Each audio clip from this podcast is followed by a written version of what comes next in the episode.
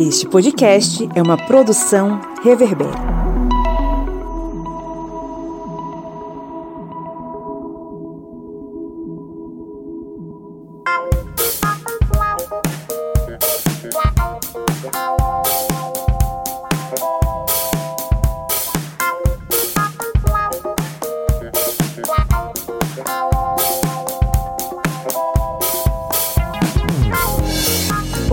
Historiantes! Sejam bem-vindos e bem-vindas novamente. A sua Minipédia está entrando no ar o seu programete com conteúdo expresso sobre assuntos históricos. Esse programete que te ajuda a compreender vários e vários assuntos, conteúdos e momentos históricos do Brasil e do mundo. Eu sou o Pablo Magalhães e comigo hoje está o seu Kleber Roberto. E aí, pessoal, beleza? Direto da terra da inflação né, seu Kleber Roberto? É direto da terra onde ninguém toma mais café, da terra que a pessoa não pode mais comer carne, carne bovina, é uma maravilha. Daqui a pouco não vai poder nem comprar botijão de gás, vai ter que ser tudo a lenha. a lenha.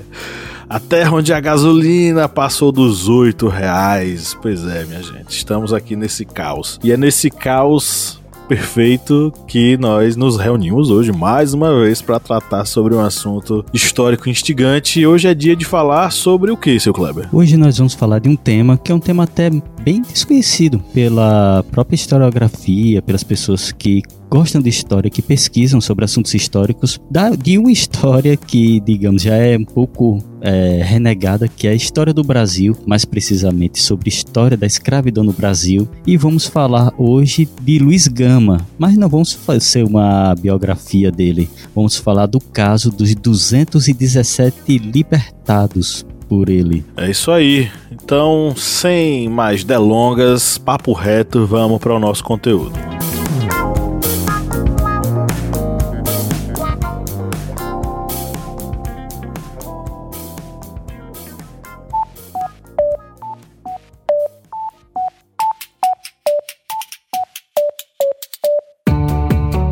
Joyce Oliveira, quem acompanha o historiante há um bom tempo, já curte o conteúdo, pode nos ajudar a manter o projeto, né? Senhor, pode sim. Quem quiser ajudar né, a gente do historiante a continuar produzindo esse conteúdo maravilhoso, pode ir lá no nosso apoia.se. Aí vai se tornar nosso apoiador e vai ter acesso a conteúdos exclusivos, a cursos que a gente produz para os nossos apoiadores, né, a materiais didáticos, vai também ter sorteios de livros, enfim, né? Tem podcast secreto, ou seja, vai ter um mundo novinho, exclusivo para quem quem for, né, aquela pessoa maravilhosa que resolver apoiar o historiante. E o endereço qual é? apoia.se barra historiante. O link tá na descrição desse episódio.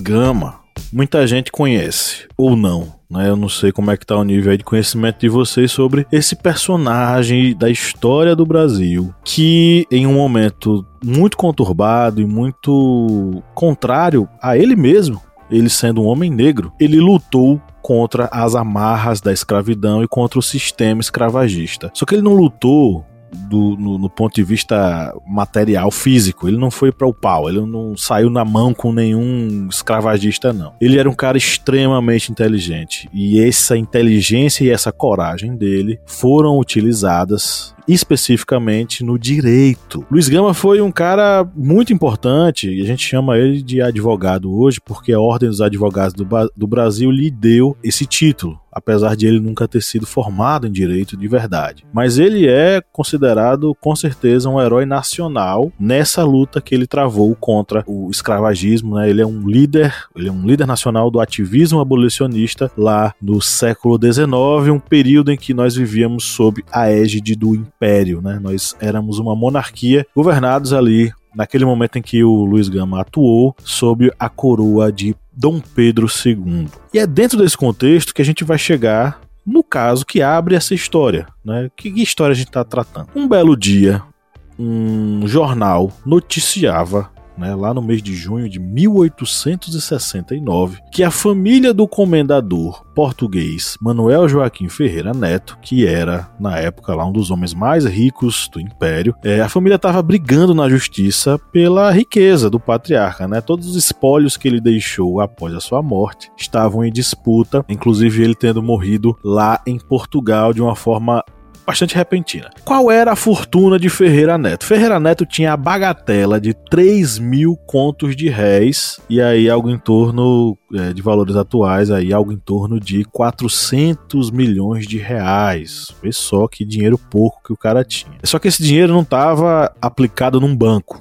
Né? Naquela época, como é que você media a riqueza de alguém? Através daquilo que ele possuía. E aí, essa posse que o Ferreira Neto tinha era de fazendas, armazéns, é, sociedades empresas lucrativas e pessoas negras escravizadas em suas propriedades. Sim, pessoas negras escravizadas eram consideradas naquele momento produtos, mercadorias com valor sobre si. E aí o que é engraçado é que numa das linhas do testamento, estava lá publicado no, no, jornal, na verdade, que o jornal tinha publicado no ano anterior, o comendador ele tinha feito um pedido que era bastante comum entre os grandes proprietários de escravos daquele período. Depois de sua morte, ele queria que todos os seus escravizados fossem libertos. Era uma alforria, no caso, post-mortem, que era vista ali na cultura do período como uma espécie de redenção moral desses senhores, né, que no final da vida queriam, de certo modo, serem perdoados e garantirem um pedacinho no céu.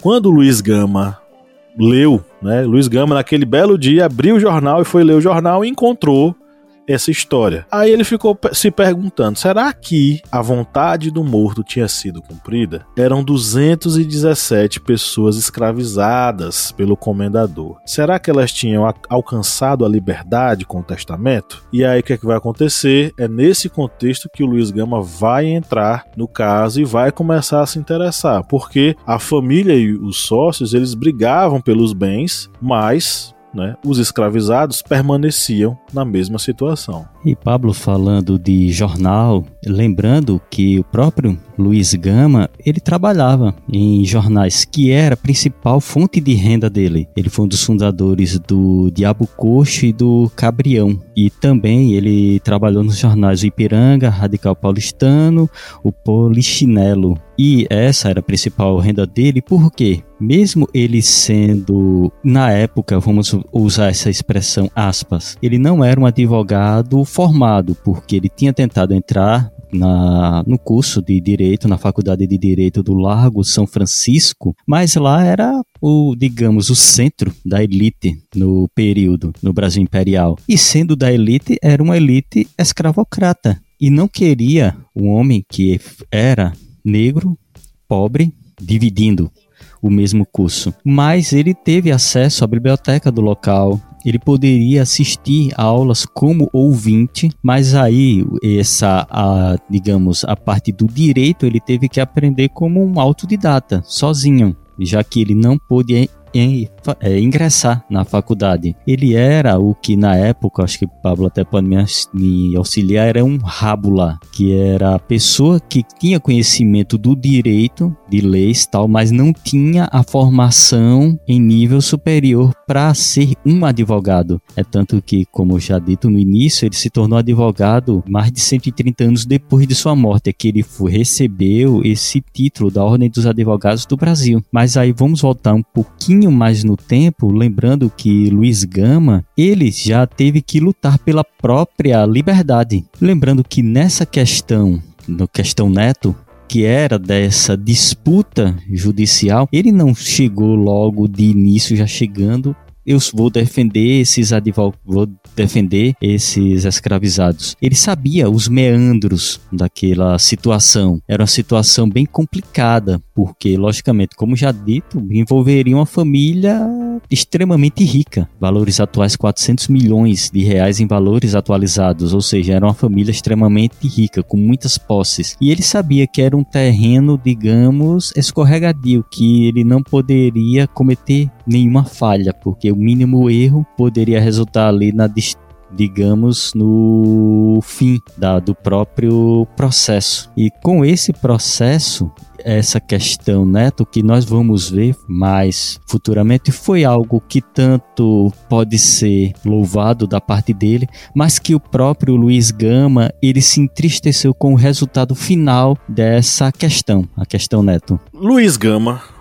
ele vai tomar essa. Ele vai começar a se movi movimentar, mobilizar, vai, vai levantar a questão na justiça, só que ele não vai se colocar como o chamado curador, né? Que era o, o cara designado para defender aquele grupo. Ele vai fazer uma petição ao juiz, vai levantar essa questão da, da briga judicial pela herança e tal, vai entrar com, no, com um processo como um cidadão comum para saber o que aconteceu com o pessoal, só que ele não vai se colocar como representante representante essa colocação como representante vai vir depois, né? Ele vai ser indicado pelo próprio juiz, como ninguém aparece para aceitar participar da ação, ele vai ser designado pelo próprio juiz para assumir a tarefa. Aí ele vai começar a fazer pesquisa, né? Vai mandar emissários para descobrir quem eram as pessoas e aí ele vai chegar ao número de 217 escravizados. E era gente de Angola, Moçambique, Congo, entre outras nações africanas. Quem faz a pesquisa sobre essa história é o Bruno Rodrigues de Lima. Ele era doutorando doutorando ainda. Né? Ele era doutorando em História e Teoria do Direito lá na Alemanha, em Frankfurt. Imagino que ele já tenha conseguido defender a sua tese. E é nesse contexto aí que, ele, que o, o, o, o Luiz Gama ele vai se organizar para, de fato, resolver esse, essa questão junto com os escravizados que não, não tinham sido libertos. Luiz Gama, ele é da minha terra, ele é baiano. Só que nós nascemos em cidades diferentes. Luiz Gama vem de Salvador, no início do, do, do, século XIX, lá 1830. Ele era filho de um, de um homem branco, né, um português, e uma mulher negra. A mulher negra é Luísa Maim, e, inclusive, o próprio Luiz Gama é, contava histórias sobre a mãe dele, que era uma mulher baiana que tinha se envolvido aí com uma série de revoltas que aconteceram na Bahia, principalmente na questão da articulação, porque ela era, a, ela era uma chamava-se de negra ganhadeira. Por quê? Porque ela era, ela tinha um tabuleiro e que vendia coisas na praça principal. E aí, nessa coisa do tabuleiro, ela vendendo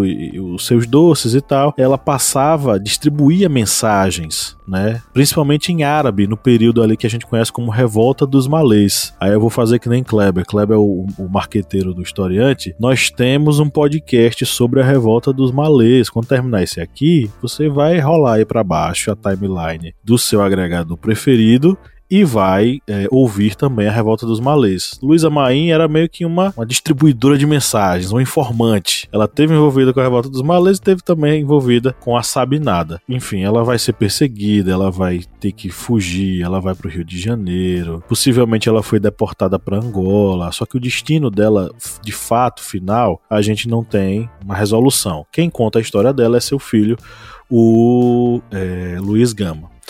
E aí, Luiz Gama, né, nascido lá, ele vai ficar sem a mãe e vai ficar sob a tutela do seu pai. E é nesse contexto aí que o pai dele vai vender o Luiz Gama. Na verdade, não vai ser nenhuma uma venda, vai ser um repasse, porque o cara, o pai dele apostou, ele jogava muito, e aí em determinado momento ele acabou apostando o filho, perdeu o cara e ele entregou o filho para um contrabandista do Rio de Janeiro, que levou adiante e entregou para um fazendeiro lá. Foi considerado como um escravo, um escravizado, sendo que ele não era, a condição dele não era essa. Só que aí, como o Kleber já bem, muito bem falou, autodidata, né? Começou a aprender a ler, começou a aprender a escrever e conseguiu provar a sua liberdade. Nisso que ele prova a sua liberdade, ele consegue fugir, consegue escapar e começa a investir cada vez mais, né, em sua educação e tal. E Kleber muito bem já mostrou. Ele foi para as bandas do direito, mesmo que ele tenha sido reprovado na faculdade do Largo São Francisco, uma das mais tradicionais, né? Ele foi rejeitado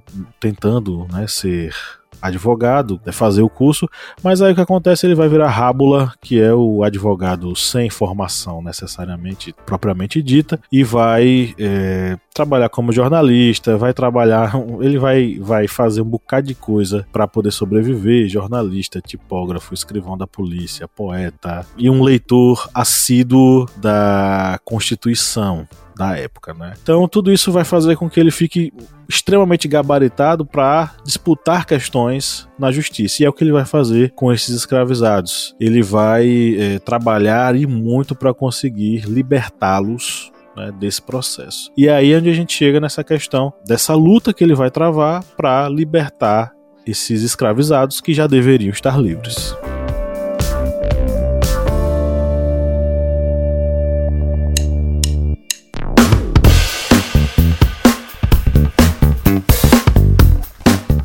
Camarada Kleber Roberto, qual é o seu aplicativo preferido para ouvir podcast? O meu aplicativo é o Orelo, porque ele é leve, fácil de utilizar e você pode encontrar todos os podcasts da família Historiante lá no Orelo. E a cada play que você dá lá nos podcasts, o Orelo vai estar fazendo uma contribuição simbólica para o historiante. Então, baixe o aplicativo e faça aquela maratona nos nossos podcasts.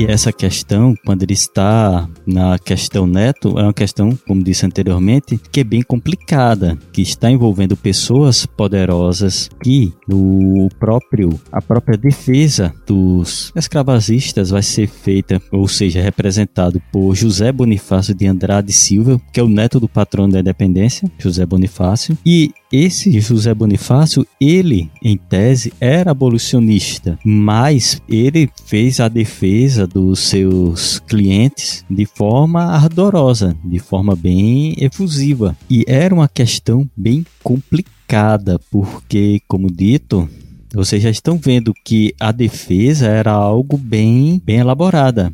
Era um advogado de renome, uma pessoa de renome na sociedade. E Luiz Gama ele utilizou um argumento bem inteligente, bem, digamos assim, foi bem astuto para conseguir fazer a sua peça, sua a defesa dos 217 escravos, porque ele usou como argumento uma lei de alguns anos anteriores, que foi uma lei de 7 de novembro de 1831, que é conhecida como a Lei Feijó. Essa Lei Feijó foi a primeira lei que proibia a importação de escravos para o Brasil. Não vamos confundir aí com a Lei Eusébio de Queiroz, que já foi posterior. Essa lei foi bem antes, 1831. E é tanto que ela é bem desconhecida porque era uma lei para inglês ver porque foi feita ali com os acordos com os ingleses essa lei para não ter importação de escravos para o Brasil. O escravo que fosse importado e chegasse no Brasil perante essa lei, ele seria libertado automaticamente, porque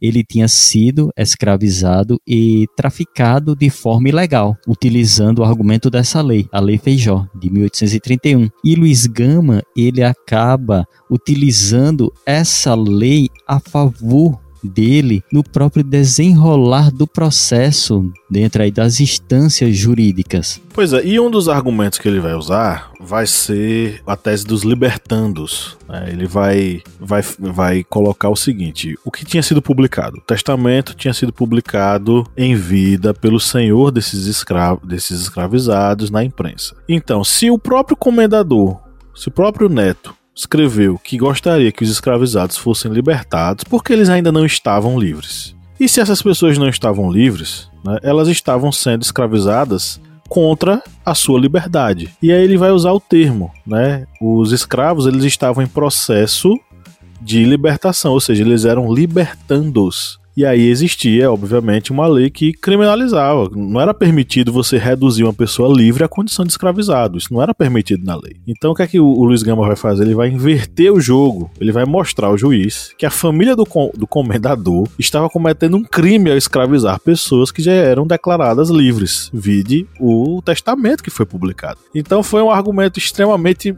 é, bem pensado, foi é, cirúrgico. Aí os caras tremeram na base e tal. E o advogado de defesa deles era o, José Bonifácio, o Kleber já falou aqui, que era abolicionista. Justamente por essa questão, né? Pra pegar bem junto com a população, pra mostrar que, ó, tá vendo? A gente é isentão e tal, nós não, nós não nos opomos à liberdade deles, né? Então aí, fica nessa disputa, o auge do processo, né? O momento em que vai ganhar bastante repercussão na corte. Vai ser o momento em que o Luiz Gama vai começar a sofrer ameaças de morte. Ele vai mencionar isso em dois textos escritos em setembro de 1870, quando vai ter uma, uma audiência importante no caso. Vai ser eles, esses textos vão ser publicados no Correio Paulistano. É, o Luiz Gama vai falar que tinha uma trama da chefia de polícia para matar ele.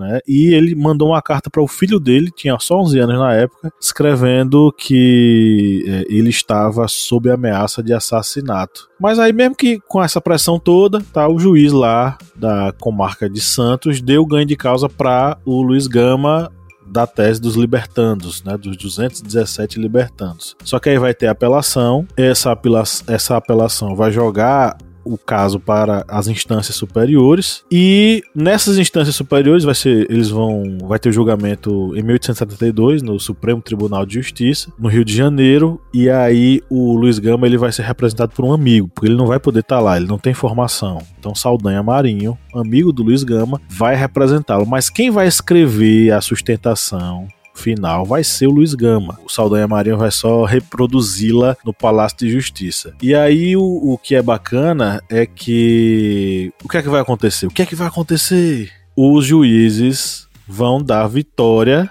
né, vão dar, vão concordar com a tese de Luiz Gama. Mas essa vitória, ela não foi muito bem uma vitória, né, Kleber? É, realmente não foi, digamos, uma vitória completa para Luiz Gama, já que mesmo ele tendo a vitória em todas as instâncias, até mesmo na última instância, os escravizados que estavam sendo defendidos por ele não teriam a alforria é, automática. Eles teriam ainda que continuar trabalhando ainda para os seus é, senhores. E isso fez com que eles tivessem que trabalhar por 12 anos ainda até conseguirem a sua liberdade. Isso aí, eles conseguiriam a liberdade em 1878. E nesse período em que teve eles tiveram que trabalhar dos 217 representados por Luiz Gama, apenas 130 estavam livres para ganhar a liberdade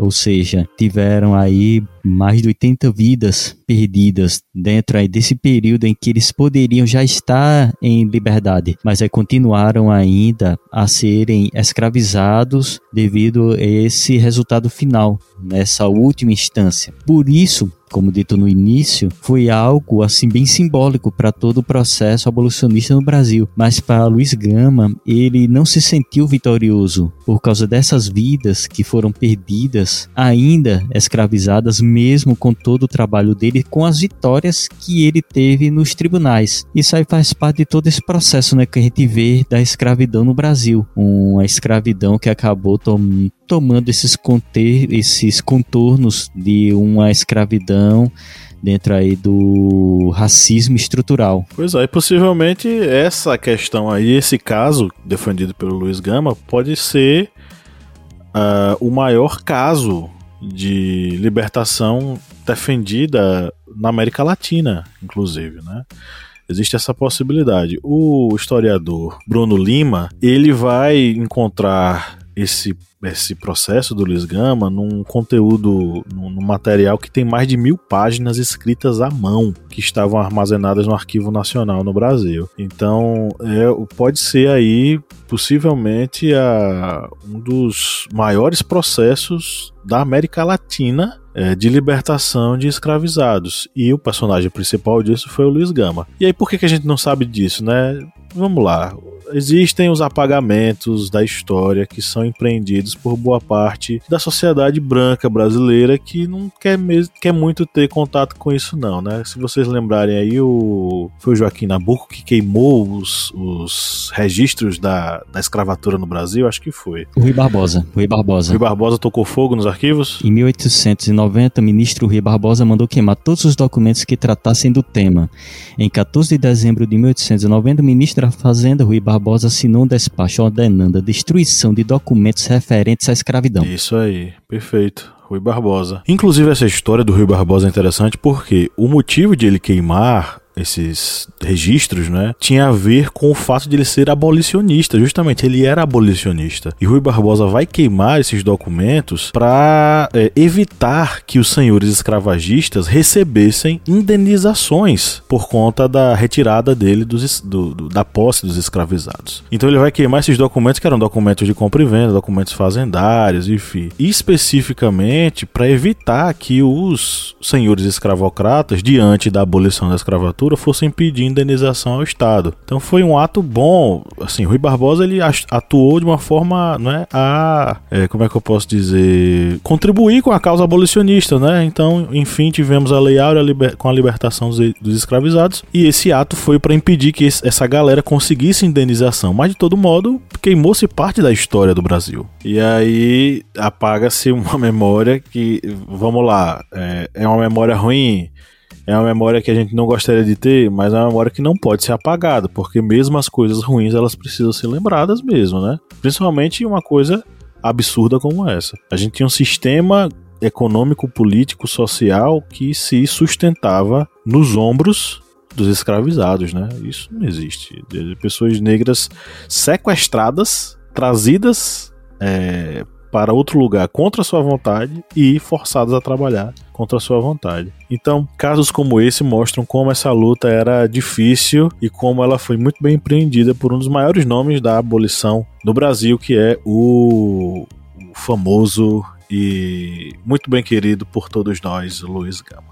Rui Barbosa tocou fogo nos arquivos? E aí, sobre o filme do Luiz Gama, não assisti, já me disseram que é um filme muito bom. E o que eu ia comentar era: Inclusive, isso tá ligado ao racismo estrutural, o apagamento até mesmo das narrativas sobre esses personagens. O que, é que a gente sabia, por exemplo, sobre Luiz Gama até então? Pouca coisa. Fora o pessoal especializado no conteúdo, fora historiadores que se debruçam sobre a história dele, pouca coisa. Então a gente precisa mais aqui popularizar um cara que trabalhou dessa forma em prol dos escravizados, em prol da liberdade, da libertação deles, né?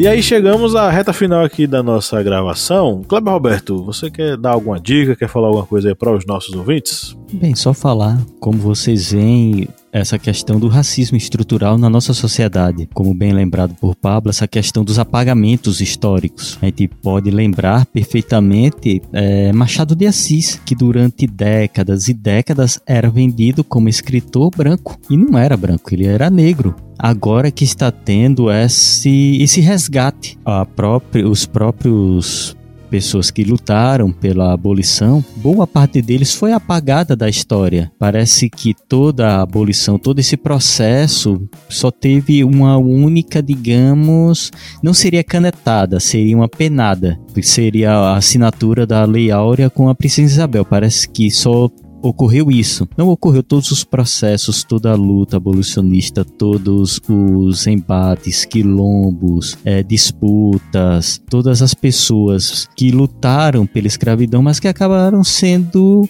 é, apagadas em detrimento de uma pessoa que seria da elite branca. E isso faz parte desse apagamento histórico e, infelizmente, faz parte da, desse processo do racismo estrutural no Brasil. Só lembrando, para vocês verem como essa questão de apagamento histórico é algo que acaba resultando na destruição e até mesmo, digamos, no desconhecimento social a gente vai lembrar que o Ceará, a província do Ceará, foi a primeira a abolir a escravidão, antes da Lei Áurea. Aí a gente vê como a história ela precisa ser revista, ela precisa ser é, mostrada. Até como dito por Pablo, capítulos que são ruins, capítulos que mostram a maldade do ser humano, têm que ser mostrados. Quando a história ela acaba sendo renegada, ocultada é, ou substituída em revisões históricas feitas apenas com interesses, digamos, escusos, interesses que não são reflexos da pesquisa histórica, tem interesses particulares, a gente vê o que está acontecendo hoje. Pessoas defendendo o nazismo, pessoas que acreditam que a escravidão foi benéfica para os escravos, porque eles foram é, acabaram se tornando cristãos. A gente vê barbaridades como essa, e isso ocorre por desconhecimento da história. Isso ocorre porque as pessoas acabam renegando a história. E aí a gente ocorre, a gente acaba vendo essas barbaridades. É isso aí, sem mais delongas, nós ficamos por aqui. Um grande abraço e até a próxima Minipédia. Tchau, tchau. Valeu, pessoal. Até mais.